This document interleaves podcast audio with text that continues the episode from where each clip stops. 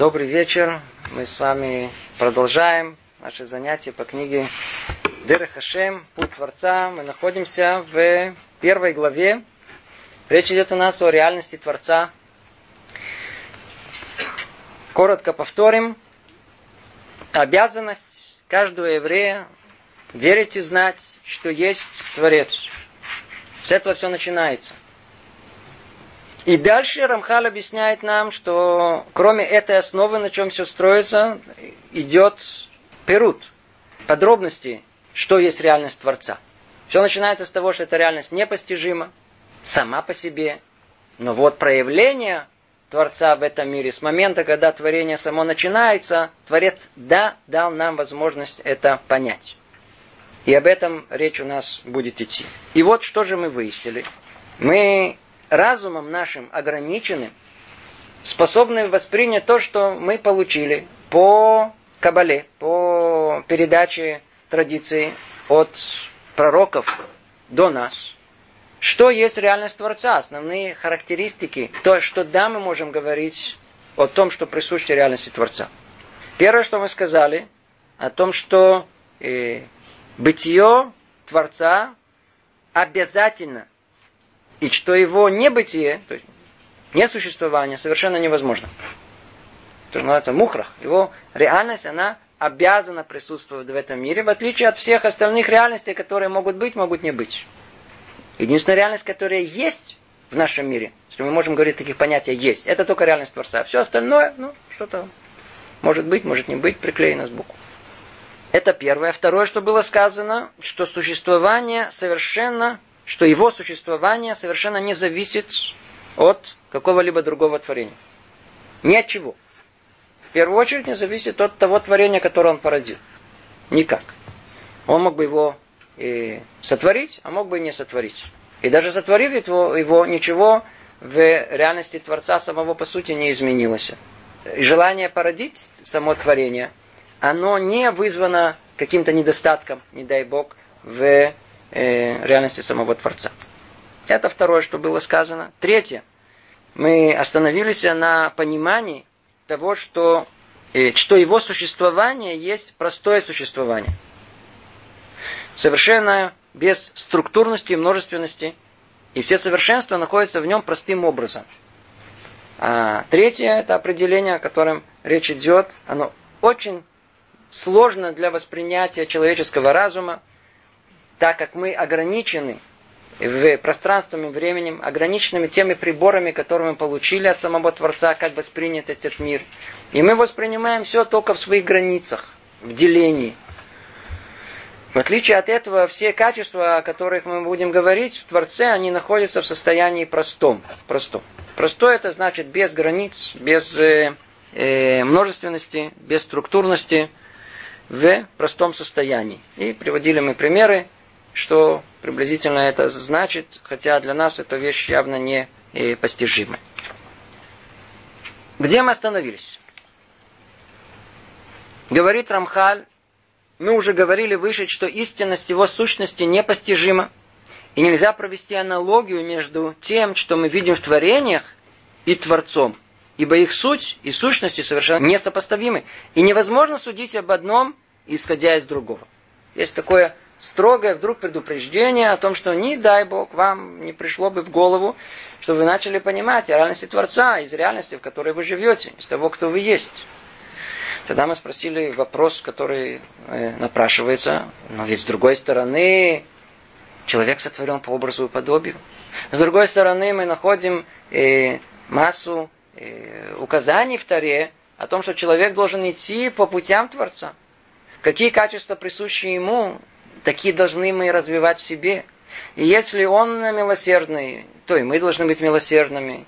Э, он долготерпив, мы должны быть долготерпивы и так далее. То есть мы видим, есть, есть да подобие.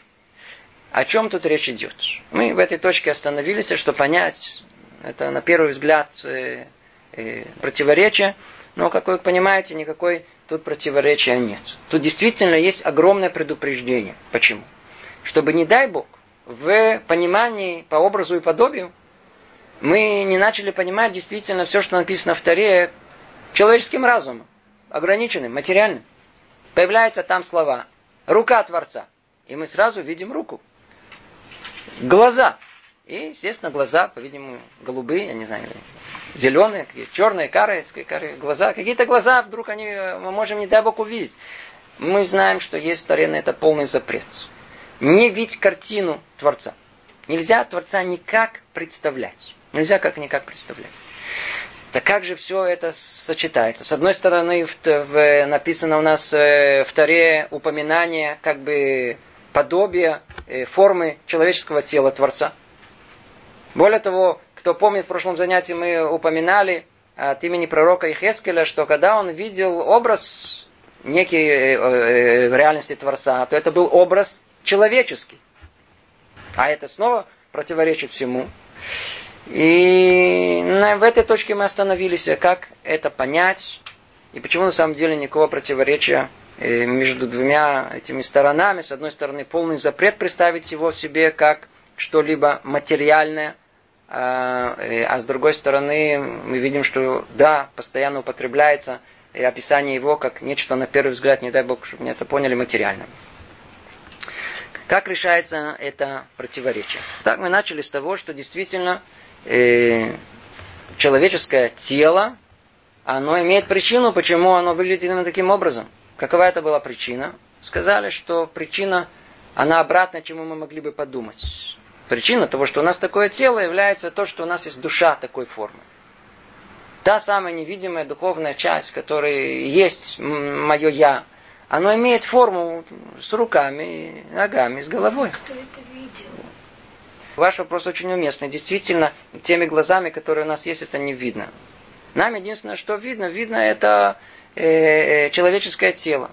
Но так как Рамхаль уже повторяет много раз о том, что все, что, о чем мы тут будем говорить, действительно это не из того, что мы должны были исследовать.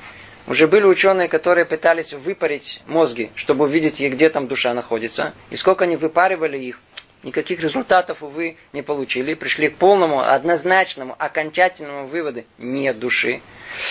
Это не еврейский взгляд на мир.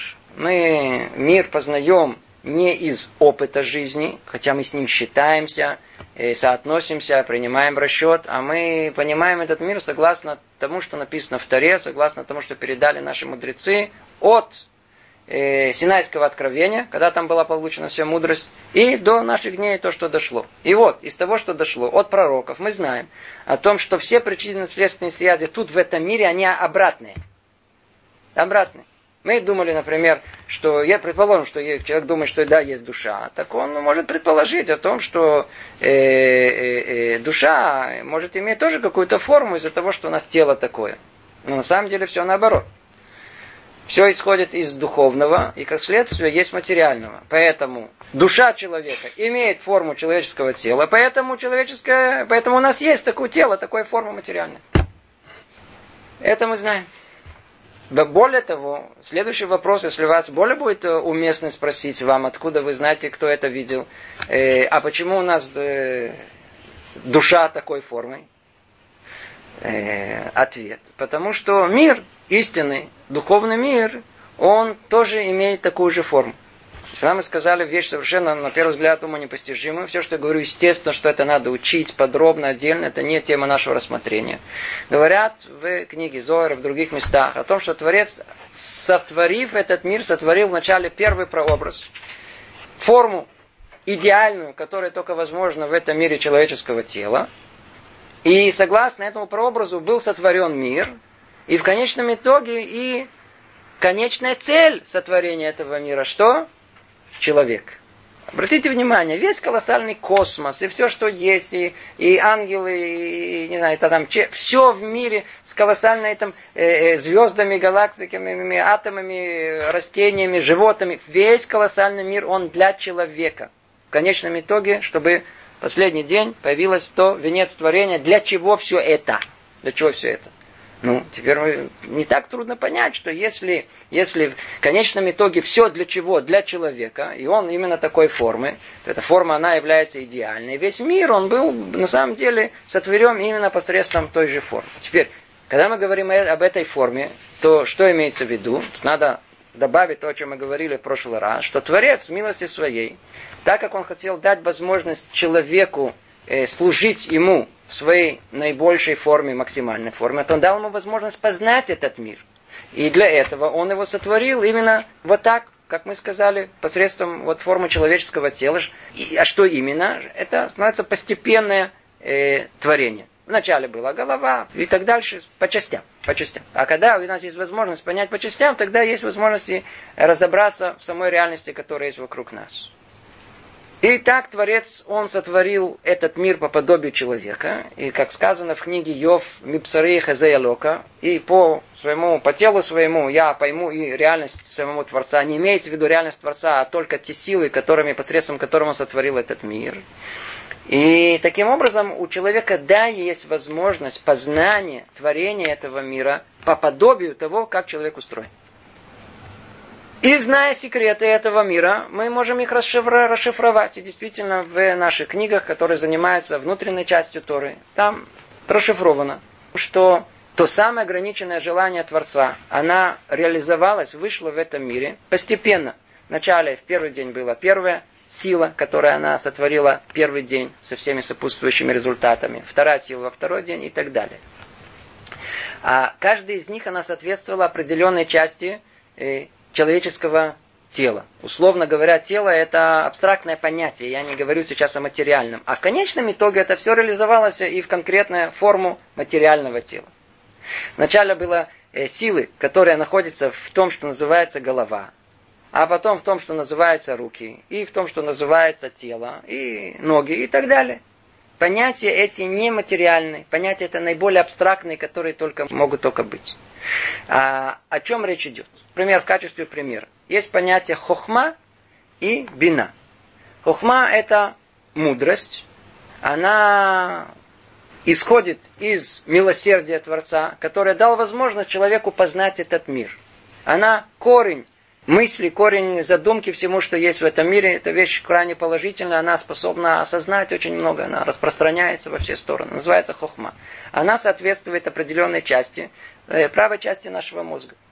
С другой стороны, есть тоже то, что исходит из милосердия, но там уже находятся корни э, правосудия и строгости в этом мире. Это называется левая часть, бина. Теперь посередине есть то, что соединяет эти две противоположности – я просто не вхожу, у нас займет это время, это не наша тема. Я это объясняю только для того, чтобы дойти до нашей точки рассуждений. Есть у нас э, э, хохма с одной стороны, с другой стороны есть э, э, бина. И есть то, что соединяет их, синтезирует их в одно единое, позволяет человеку понять исследуемое явление. Это называется дат. Дат перевод его слова присоединение. Он присоединился, понял, разобрался. Я называется я дат. Я понял, разобрался в этом, присоединился к этому. Это все где находится у нас? Находится в голове. Это то, что мы разобрали. И дальше есть, например, понятие сила, одна из основных, которым уже непосредственно реализуется этот мир. Называется хесед. Он соответствует правой руке. А сила строгости и правосудия в этом мире символизирует левую руку. То, что соединяет, синтезирует обе эти части. Есть хесед, есть гвура, и посередине как бы синтез этих двух частей, это называется рахамим или тиферет по-другому, там находится посередине, называется, это соответствует туловищу, туловищу человека. И есть теперь уже реализация этих желаний непосредственно, она уже исходит через правую ногу, через э, левую, через э, нецах, через вор, другие формулировки и так далее. Всего мы тут упоминать этого не будем. Но что мы видим? Мы видим, что есть совершенно конкретное соответствие частей тела человека, даже те, которые принято у нас, мы их по-простому понимаем, и тем силам духовным, посредством которых Творец сотворил этот мир и управляет этим миром. Я подчеркиваю, это две разные вещи. Одно это было сотворение мира, одни силы были участвовали, а потом идет э, управление этим миром, дополнительные силы. Мы хотели сказать только на прошлом занятии чуть-чуть больше подробностей, что было ясно. Мы начали, например, с головы. Я только в качестве примера вам приведу, о чем речь идет. Надо знать, что когда мы говорим о этих десяти основных силах, посредством которых Творец сотворил этот мир, мы их называем сферот. И каждого из них есть свое название, которое точно отражает качество этой силы. Самое э, верхнее, которое вообще находится как бы вне понимания, называется кетер. Кетер это корона, она находится всегда там, на самом-самом верху. За ней находится сила под названием хохма, потом идет бина, и, и после этого иногда она меняется с, э, силой с названием дат, и идет дальше. Хесед, гвура, тиферет, нецах, ход, исот, и самое последнее, то, что воспринимает все, принимает, это все девять этих, эти дающие, есть десятое, которое все это принимает, все это называется малхут. Малхут, Малхут это как бы царство. То есть это уже то, что находится там внизу, это в принципе и есть э, в каком-то смысле человек. Но мы, это совершенно, это, в каком-то смысле, но только мы ничего не понимаете из того, что я говорю. Ничего. Я осторожно говорю, ничего не понимаете. Я это просто говорю в воздух. Как мир устроен? Мир устроен вначале беклалут, в общем, есть 10 этих сил. А потом начинается пирут, начинаются частные детали. Есть заголовок, а потом много-много частных конкретно, о чем речь идет. Поэтому каждый из этих сил, из каждой этих сфер, есть в свою очередь 10 составляющих внутренних, которые есть. Поэтому, например, если кетер, предположим, с него мы начали, он сам по себе, он не существует, он разлагается на 10 составляющих. Все они как бы под, под, под составляющие самого кетера. Тогда, если мы посмотрим на ту же самую голову, то, то это уже интересно, что получается. Например, например, гульголет, гульголет, это череп. череп. Это кетер бакетер. Хохма и бина бакетер это, э, это внешняя часть, это верхняя часть, это ухо правое, ухо левое. Мецах, лоб, это даат, бакетер. Глаза, что такое глаза? Это хесед бакетер, в гвура бакетер. Это правый глаз, левый глаз. Нос, Хотем – это посередине, верно? Идет как все по порядку. Это тиферет шебакетер. Что дальше идет? Есть сфатайм. Сколько их? Тоже два. Это нецах, вегод шебакетер. Нецах бакетер, вегод бакетер. Что такое лашон? Это исод. Исод – это язык. Кто понимает, падает со стула. А малхут – это п. Теперь обратите внимание, после того, как мы даже получили эту самую минимальную информацию, то когда мы встречаем всякие разные выражения в нашей литературе, мы получаем ключи к расшифровке совершенно запутанных текстов. Мудрецы писали не о силах, которым Творец сотворил и управляет мир. Они не, не употребляют эти термины, которые мы с вами употребляем. А как они это делали? Они это делали посредством употребления частей как бы тела, соответствующим этому. Поэтому э, Нешем, глаза. А, можем это что сделать? Перевести моментально. Э, глаза, это, это хесед бакетер, гвура бакетер, это глаза. Это для тех, кто разбирает. Рука, знаю, это хесед, правая рука, это хесед. Левая рука, это гвура и так далее. Это что? То есть, когда мы встречаем вот эту, на первый взгляд, материализацию э, Творца в этом мире, то никакой материализации там нету.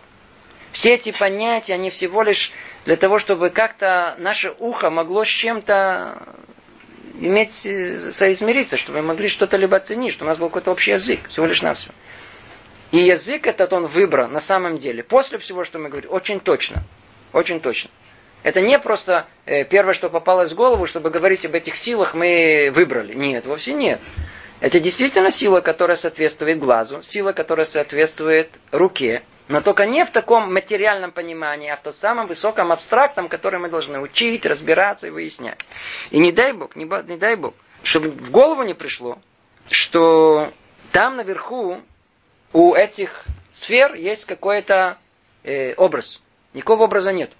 Это все понятие абстрактное, которое просто соответствует э, силам, которым Творец управляет, сотворил и управляет этот мир.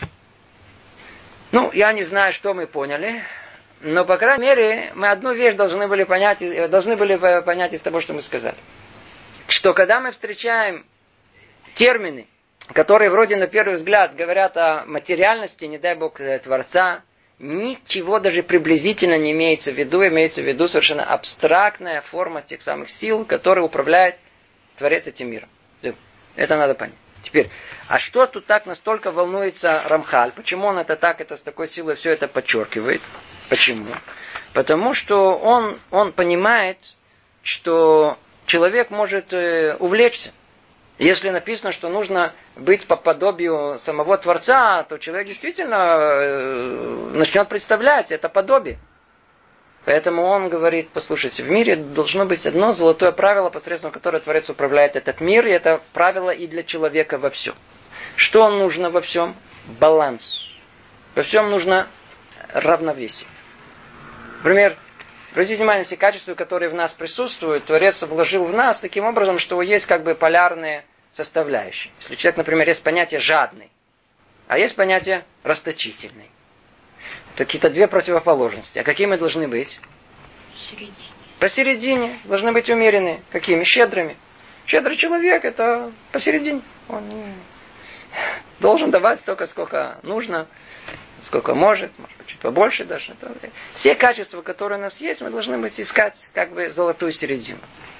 Приемлемо это правило в первую очередь и тут, когда речь идет, что с одной стороны у нас есть э, э возможность э, подобия, э, сказать, что мы подобны Творцу, а с другой стороны сказать, есть различия колоссально. Тогда человек говорит, так мы подобны или мы различны? Ответ, который дает э, нам Рамхаль тут, вы и подобны, и различны. Только сохраняйте равновесие. Не переходите ни в одну, ни в другую сторону. В качестве примера Раф Фриндлер он приводит о том, что э, есть понятие любовь и есть понятие страх. Помните, мы в книге Псилат и Шарим много об этом говорили. Любовь – это служение Творцу со стороны желания уподобиться Ему. А страх как раз со стороны противоположно. Не дай Бог, чтобы вы не подумали, что вы можете уподобиться Ему. Вы слышите? Это вещь очень-очень глубокая. А у нас есть повеление постоянных, э, постоянное какое любить и бояться Творца. Э, любовь и страх. Любовь откуда исходит? Любовь исходит из желания уподобиться Творцу. А страх из чего? Не дай Бог вы уподобитесь Творцу. Противоположное совершенно. Э, но это не должно пугать нас. Мы должны просто знать, что в мире должно быть равновесие. Мы должны искать постоянно этим проявлением любви своей к Творцу, подобие с Ним, но с другой стороны прекрасно знать, что между нами и Ним это не то, что пропасть, как тут люди, как правило, мы говорим, а просто ноль и единица. Да. Ничего и все. Это то, что мы должны знать. Ну, я надеюсь, что мы чуть-чуть эту тему э, задели, что было понятно, понятно. То повторим снова, что непосредственно уже говорит Рамхаль, но мы уже говорили выше, что истинность его сущности непостижима. И нельзя привести, провести аналогию между тем, что мы видим в творениях, и Творцом. Ибо их суть и сущности совершенно несопоставимы, и невозможно судить об одном, исходя из другого. Это вторая сторона. Это предупреждение. Это нет. Это страх. А до этого в его словах было со стороны любви, того, что наоборот нужно уподобиться. Продолжает он, но это также одна из вещей, известных из традиции, и истинность которых проверена исследованием законов и принципов самой природы. Теперь он старается, он пытается сделать некий итог всей теме простоты э, Творца. Обратите внимание, мы находимся где? На, в чем проявляется сущность простоты Творца. Из этого исходит очень много. Еще раз повторю, мы все это знаем, несмотря на то, что мы, он закончил, что это невозможно познание – Верно? Каждый раз, обратите внимание, он нас как бы возвращает. А откуда мы знаем, если мы говорим все время, что невозможно узнать, откуда же мы знаем? Но это одна из вещей, известных из традиций. Как вы спросили, откуда вы? Видели? Нет, не видели. Мы это знаем из традиции. И истинность которых проверена исследованием законов и принципов собой природы. Если мы, люди с здравым смыслом, и будем пользоваться правилами логики, и будем исследовать этот мир как положено, без отклонений, чистотой души, то мы тоже придем к такому же результату. То, что он нам говорит. И что он говорит?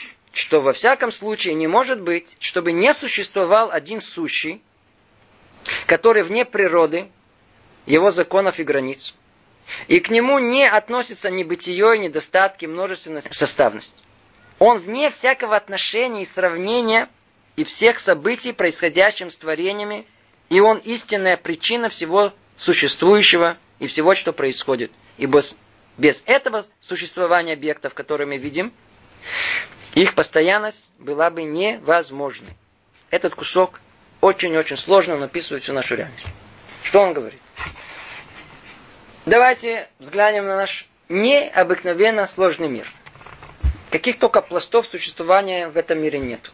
Все так сложно. Даже возьмите простую мертвую, мертвую природу. Мертвую природу. Есть у нас э, физика, химия, под каким пластом смотреть. В каждой физике есть сколько, сколько областей в химии и так далее. Надо как смотреть на этот мир? Через что? Как молекулы, как атомы, как, как, как, как что-то живое, как белки. Как... На первый взгляд, от того, как мы посмотрим на этот мир, такой мир вы увидим. Физик смотрит на этот мир. Все молекулы, все, все, все молекулы, все атомы. Более того. Какие-то химические соединения, не более. Биолог посмотрит, ну, она ну, уже на другом уровне знает, это на молекулярной биологии, на уровне каких-то ДНК, клеток и так далее. Все из этого более-менее состоит. То ли органическая химия, неорганическая химия. Все зависит только от взгляда, которым мы, мы взглянем. Мир очень-очень сложный. Я уже не говорю про самого человека. Что за этим всем стоит? Где причина всего этого? Говорит Рамхаль, что если мы последовательно начнем рассуждать, то увидим, что за, за всеми явлениями, которые мы видим, мы найдем причину причин. И все в конечном итоге придет к тому, что есть там тот самый сущий, который должен быть по определению вне природы. Ничего внутри системы себя создать не может. Всегда любим говорить в полемике с э, эволюционистами, если, если, например, магнитофончик может себя создать. Давайте уберем его, он такой сложный. Стакан может.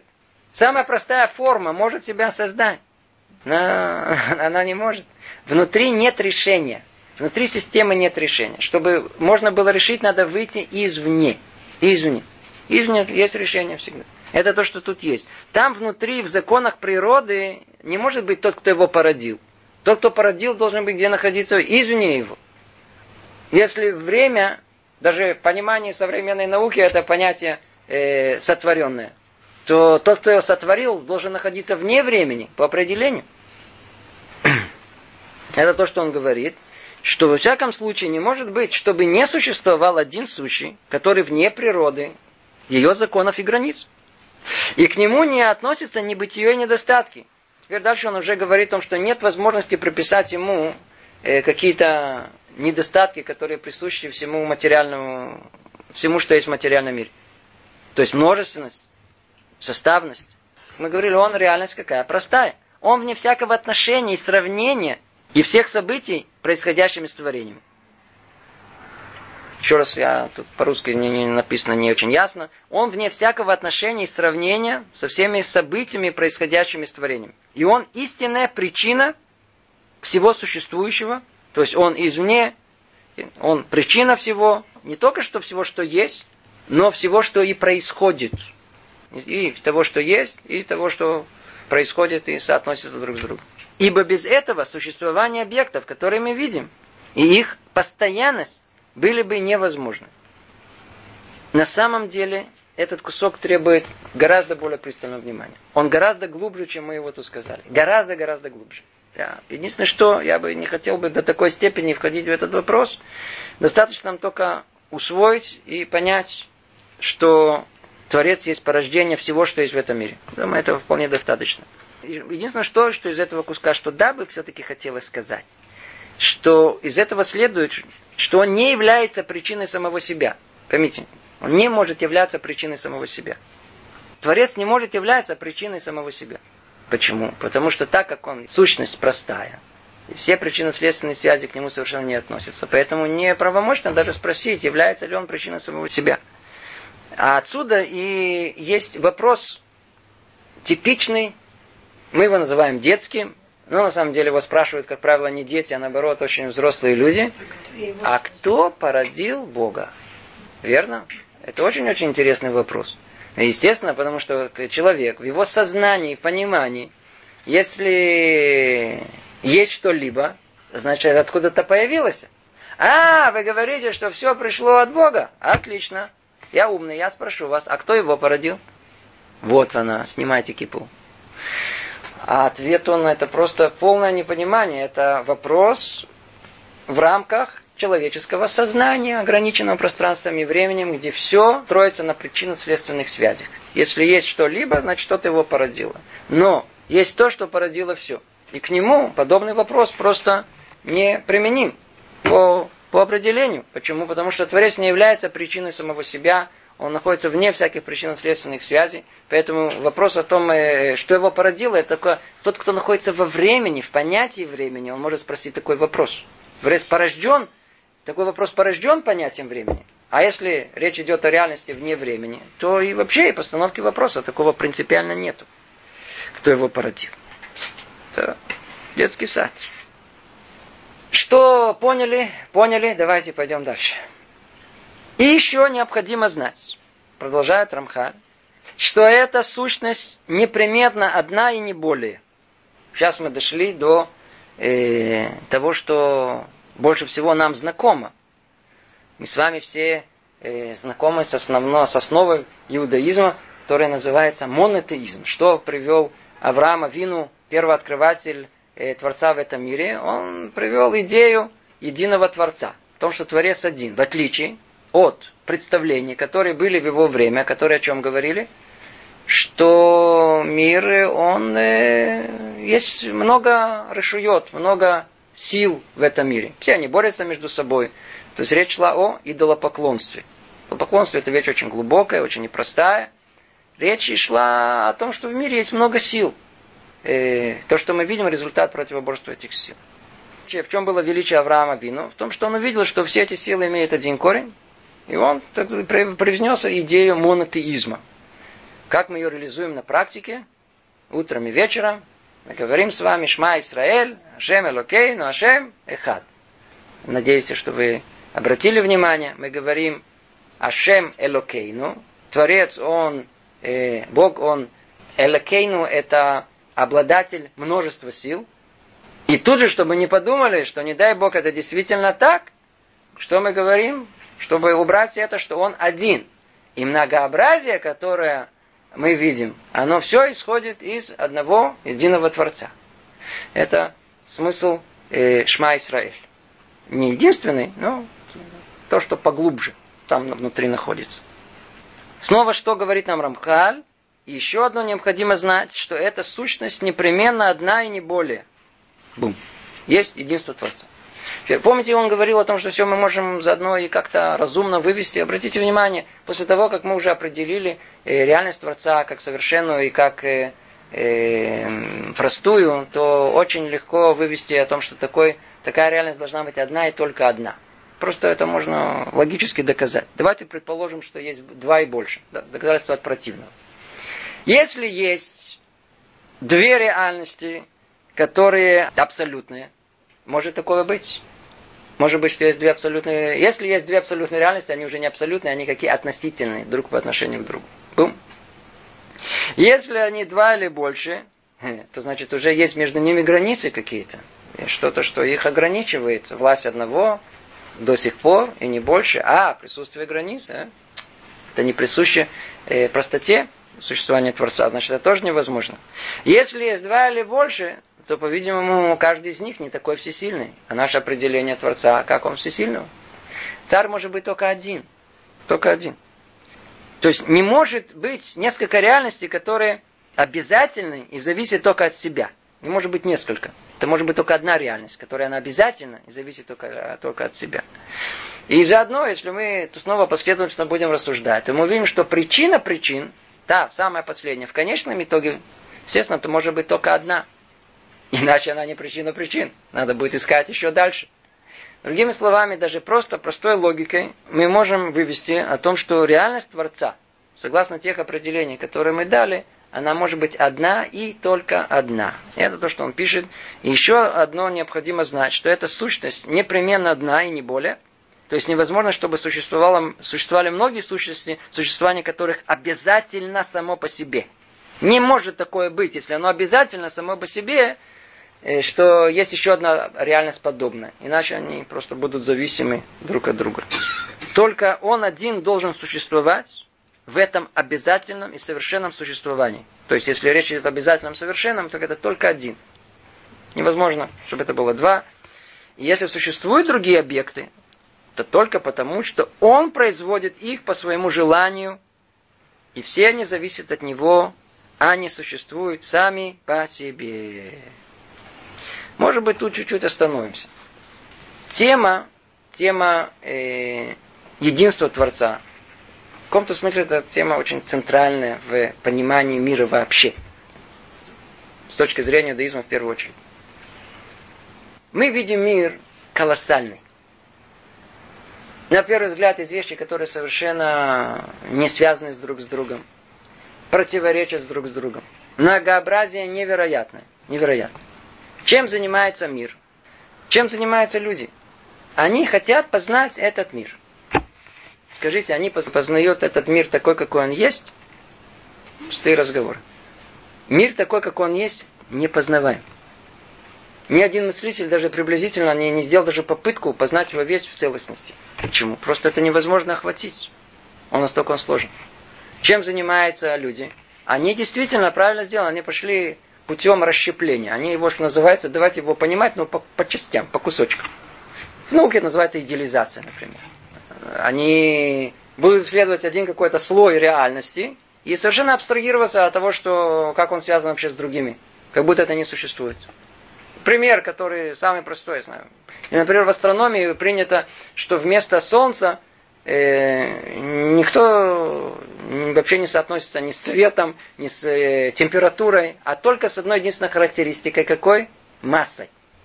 И строят э, астрономические э, вычисления, э, движения планеты, Солнца, и, знаю, звезд и так далее. И получают довольно точные результаты. Это не Солнце, а точка которые имеют огромную такую э, массу. Это называется идеализацию науки. Но они рассматривают ли всю, э, в целом всю реальность? Вообще нет. Вообще нет. То есть что мы видим? Мы видим о том, что взгляд человека, он каждый раз видит какую-то отдельную часть, понять отдельную часть. На первый взгляд, все здорово и хорошо, это действительно продвигает этот мир. Но как это называется с точки зрения еврейской? Идолопоклонство.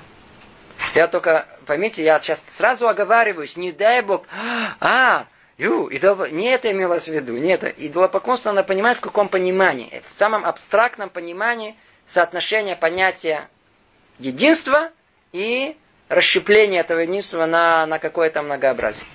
Еврейский взгляд на мир понимает все противоречия в мире и многообразие в мире с точки зрения полного единства всего, что есть. В мире все можно понять только точки зрения полного единства. Как только вы выходите из этого единства, нет возможности дойти до истинного понимания. Вот смотрите. У нас есть понятие, которое называется порядок. Порядок. Предположим, вот ключик. Что такое порядок с ключиком? Почему он вообще, почему он считается ключиком? Потому что у него каждая часть, она находится точно в нужном месте, не дальше, не ближе. В точном соответствии с, с радужком, которая находится. И все вместе они служат единой форме под названием ключ. Это называется порядок. Возьмите любой э, двигатель, я знаю, какой-то прибор. Обратите внимание. О, каждый он состоит из какого-то конечного числа деталей. Каждый из них где находится? Точно в своем месте точно согласно своему порядку. Только тогда это работает. Только тогда та цель, для которой ее сотворили, она осуществляется. Если мы возьмем прибор и вытащим оттуда одну маленькую часть, маленькую такую, маленький такой, чуть-чуть, будет работать. 99,9% все точно. 0,01% убрали оттуда. Может быть лишнее. Давайте отрежем. Рудиментарные органы. У человека это работало. Я без гланд, мне просто вытащили, почему? Как по советской системе считали, что это лишнее. Если уже залезли в горло, то прямо на месте, без наркоза. До сих пор помню. Но, но, но, но во всем остальном. Возьмите какие-то детали, например. Давайте я вытащу отсюда что-то. Вполне возможно, что то, что для красоты, оно будет, э, вытащу и будет работать. Но то, что для функционирования непосредственно, если я что-то вытащу, не будет работать. Даже 0,1%. Все должно находиться точно в своем месте, полном соответствии с общим порядком, который есть. Только тогда это будет работать, то есть это имеет смысл. Любая вещь, которую мы захотим понять, если мы ее рассмотрим не в своей полноте, мы никогда смысл для чего это не поймем. Если мы рассмотрим что-либо частично, на 90%, на 99%, и не видим всю полную картину, мы никогда окончательно не поймем, о чем речь идет. Если мы хотим, э, например, прочесть какой-то текст, и нам дает предложение, но только убрали одно слово. Мы поймем, но не согласно истинному содержанию того, что хотели до нас донести. Мы возьмем какой-то прибор, уберем что-то одно и будем пытаться его понять. Без одного прибора, в одной какой-то детали мы тоже до конца не докопаемся по-настоящему, для чего все это э, было предназначено. Может быть, догадаемся, не знаю, там всегда найдется Уберхухам, который скажет, я догадаюсь. Все это вы догадаетесь. Но сам принцип то остается принципом. Что из этого следует? Почему я все это, все это говорю? Говорю о том, что мир, если мы только хотим понять что-либо в нем, он постигается только при одном условии, что у нас есть полнота знаний. Полнота знаний. У нас есть то, что мы называем в конечном итоге что? Совершенство, другими словами. Или истинные знания. То есть, когда мы будем обладать знаниями полными, которые полностью все описывают, это есть истинные знания, которые позволят нас понять, для чего это предназначено. А не обладая этими знаниями, если мы имеем частичные знания, то ли мы поняли не так, то ли мы вообще не поняли. Так вот, по-простому все звучит так. Когда мы понимаем все в своем единстве и полноте, мы понимаем истинную суть этой вещи. Это есть э, настоящее понимание этого мира, какое должно быть, оно исходит от единства Творца. Все многообразие этого мира понимается только с точки зрения единства Творца. Но как только это единство нарушено, как только мы понимаем это в расщепленности, как только берем только одну часть, пропадает этот единый взгляд, и нет никакой возможности понять вещь по своей сути, такая, как она есть, и тогда мы понимаем это как? По-другому. Это называется альтернативное понимание. Назовите это частичное понимание. Оно ограничено, вполне возможно, на истину в отдельных рамках. Но оно никак не может быть истинно, когда мы э, хотим рассмотреть, рассмотреть всю систему в целом. И тогда что получается? Тогда получается на одно истинное понимание есть практически бесконечное множество неправильных пониманий. Вот это и мы называем идолопоклонство. Когда мы решаем уравнение, верно, что есть у него, предположим, один правильный ответ. Теперь, когда, когда дадим классу решать, Иногда учительница по математике смотрит. Ну, смотрите, этот неправильно решил так, этот неправильно решил так. Иногда бывает это, что все решили неправильно, одинаково. Так что знаем, они знают, что один отличник ошибся, все списали. А как она это знает? По той причине, что если уже идет ошибка, то она идет действительно случайным образом, разброс идет, рандомальный. Один так ошибся, один так ошибся.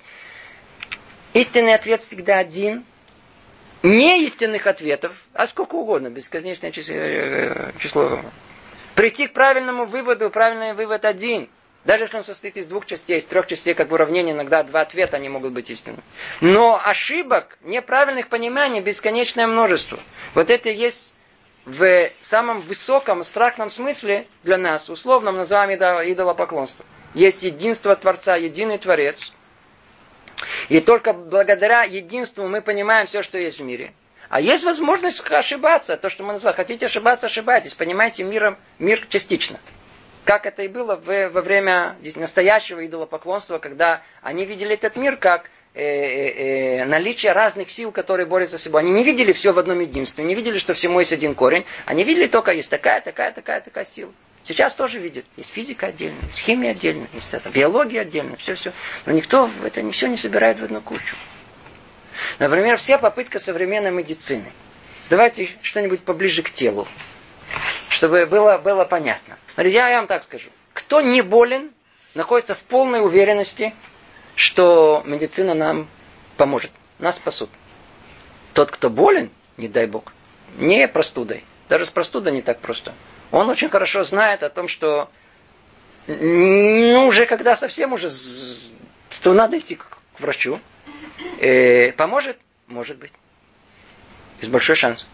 Надо много-много молитвы, естественно, так сказать. Надо молиться очень много. Надо. Скажите, наука достигла колоссальных результатов.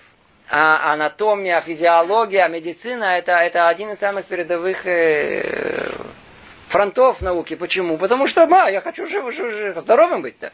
Миллиарды долларов. Какие, кто только там не участвует, чтобы все это продвинуть и продвинуть. Изучает, изучает. Что только не изучили уже. Все, все болезни, все, смотрите, большая энциклопедия медицинская. Смотрите, сколько, сколько обнаружили. Все, все, все, все, все разобрали. Все. А, что мы скажем? Ну, и что, и что, ну, какой результат? Молитесь. Молитесь. Во-первых, лучше всего молиться, чтобы не быть больным. Да, не дай Бог чтобы попасть в руки к э, врачам. Это не то, что я ничего против них не имею. Они, многих людей, они э, спасли, не всяком сомнении. И когда вы уже сильно заболели, так что надо что-то отрезать, прекрасно отрежет. Опять же таки, в хороших больницах, с хорошей врача, это опять же не каждому резнику попадаться под руки. Но э, они помогут. Но результаты, на самом деле, по большим счету, сколько раз мы приходим, они говорят, ну сделай, сделай анализы. Анализ, так. Приходит человек полумертвый. Все нормально. Ты здоров, анализы нормальные, то, то есть по, по, по анализам минимальным, которые причем есть, ты здоров, все нормально, иди гуляй. Теперь вы оттуда выходите, это сказать, как твои дела? Я здоров. я здоров, но ну, я пока лягу, я, я, я, я пока, так сказать, может быть, как-то как выживу из здорового этого состояния. То есть есть еще что-то, которое современная медицина полностью, она э, отрицает. Почему? Потому что она настаивает на одном единственном, о том, что человек это мясо, кости и что-то между ними. И все. Там есть жидкое, там есть всякие нервы, там есть... Все, что можно пощупать, измерить, все есть. А обожите, ну, смотрите, есть какие-то китайцы, они вообще никаких методик этих не знают. Они что-то делают совершенно, совершенно непонятное, которое ни одна научная проверка она не, не подтвердила. Ни одна. Сейчас в Америке э, чуть ли не, не, не угробили там полмиллиарда долларов, чтобы проверить альтернативную медицину вот эту. И доказали, что ничего, пусто. Теперь обратите внимание, сколько людей обращаются к альтернативной медицине, а сколько к такой. В основном человек болеет, идет в альтернативную медицину. Когда уже заболел так, что вообще уже понимает, что это уже то ли в гроб, то ли, то ли жить, он идет такой. Почему уже идет сдаваться? Почему, знает, сейчас то ли отрежут, то ли что, как дадут что-то, непонятно, что то ли испортят, то ли, то ли добавят. Ну, теперь, кто столкнулся с этим, прекрасно знает, альтернативная медицина. Она действительно не всегда помогает. Там тоже есть много ничего непонятного. Но скажите, все люди такие глупцы, что они ходят к этим гомеопатам, если вообще бы это ничего не помогало? Скажите. Все как один глупцы? Все дурят, знаете, ахизат и нам, знаете, это, на, попробуй. Да, все, сейчас я выздоровел, пациента. Это же не так. Кто действительно с этим столкнулся, знает о том, что вот этот не помог, этот не помог, этот не помог, этот как дал, бум, вроде вылечился. Ну, явное влияние есть. А что за? Вообще непонятно. Что, что такое? Э, вы понимаете, что такое гомеопатия? Это вас лечат тем, что не существует. Разбавляют, разбавляют, разбавляют, что-то разбавляют. Чем больше разбавляют, тем больше влияния есть. Одно из самых парадокс. Не, не, невероятно. Вся эта картина, знаете, как называется она по, по, по, по, по я не знаю, как по-русски, называется холистика. От слова whole. Они видят чем они лечат? И китайцы, и всякие системы альтернативные. Они видят весь организм как одно единое целое. Они не разделяют душу и, и тело. Они понимают, что есть и душа, и тело, есть взаимоотношения, поэтому вполне возможно, что иногда это телесная причина, иногда душевная причина, и при взаимодействии этого находится какое-то решение. То есть, что мы видим, истинная картина, где находится, и наука к этому, может быть, когда-то придет. Может быть, когда-нибудь, когда появятся смелые люди, когда, которые способны будут вообще чему-то признаться, то они, может быть, дойдут до этого. Но картина истинного мира какая холисти, холистическая, когда видит всю картину этого мира. Теперь не только это, во всем. Э, законы мира. А ну скажите, физика, физика. Что сейчас есть? Есть четыре закона, которые описывают весь мир. По-простому лучше скажем, есть законы Айнштейна, которые описывают макромир. Есть законы квантовой механики, которые описывают микромир. Обе эти э, теории, которые описывают, они противоречат друг другу. Работают с точностью да наоборот. Чем заняты физики всего мира, скажите? А? Что они ищут? Они ищут единую теорию, которая пишет весь мир. А что они так вдруг хотят доказать, что есть единый Творец? Я очень надеюсь, что они в конечном итоге, они, есть сейчас э, э, очень э, интересная струнная теория, которая э, все физики на ней работают, чтобы как-то ее доказать. Слушай, 20 лет. И, но до сих пор никаких приблизительно даже экспериментов нельзя даже поставить, чтобы э, э, доказать, что эта теория, она истина. Ее никто, нормальный человек никто не поймет. Даже не все, кто ее разработал, понимают до конца. И она очень соответствует, кстати, еврейскому пониманию мира со, со сферами, с этими, знаешь, с, с десятью э, измерениями, которые есть. Наш мир это не четырехмерный мир, а мир десятимерный. Так они, они подсчитывают и совершенно в другом, в другом понимании. Для чего они это делают? Они понимают о том, что на самом деле за всеми природными явлениями, которые есть, существует одна причина. Снова они хотят нам доказать, что в мире есть единый, единый, единое начало, один корень. Еврейский взгляд на мир, например, на историю. Как историки изучают. Был такой период, был, был такой период, был такой период. Вы ничего не поймете в, в истории. Историю как надо изучать? Только в полной целостности. Вся история мира у нас написана в Таре с конца на начало. И если у нас нет всеобщего вида к чему, то есть пазл вообще непонятен. Нам нужно всегда видеть всю картину, чтобы понять и разобраться во всем. Вот эта вся картина, это и есть та самая э, единство Творца, тот самый единый Творец, который, который все многообразие в этом мире, он составил вместе в гигантский пазл. Гигантскую такую, как по-русски, калейдоскоп, мозаику такую, у которой все вместе, если смотреть по отдельности, ничего не понятно. Расшифровать этот мир можно только с точки зрения его единства, с точки зрения единства Творца. Я это как иногда, знаете, помните, были игры такие-то, она криптограмма. Какая-то бракадабра. Смотрите, ничего не понятно. Надо найти какой-то ключ. Как только нашли ключ, э, полная случайность, набор случайных каких-то знаков вдруг преобразовывается в очень ясную, э, целесообразную э, картину. С какой-то целью. Так и наш мир. Действительно, когда люди, они смотрят, смотрите, никто их не, подает, никто их не обвиняет в глупости, не дай бог. Да? Это люди ученые с большим IQ, но они смотрят на этот мир какими глазами? Раздробленными. Они видят все по отдельности. Столько времени, сколько вы смотрите по отдельности, никогда истину не найдете. Никогда до нее не докопаетесь. Всегда вы ошибетесь.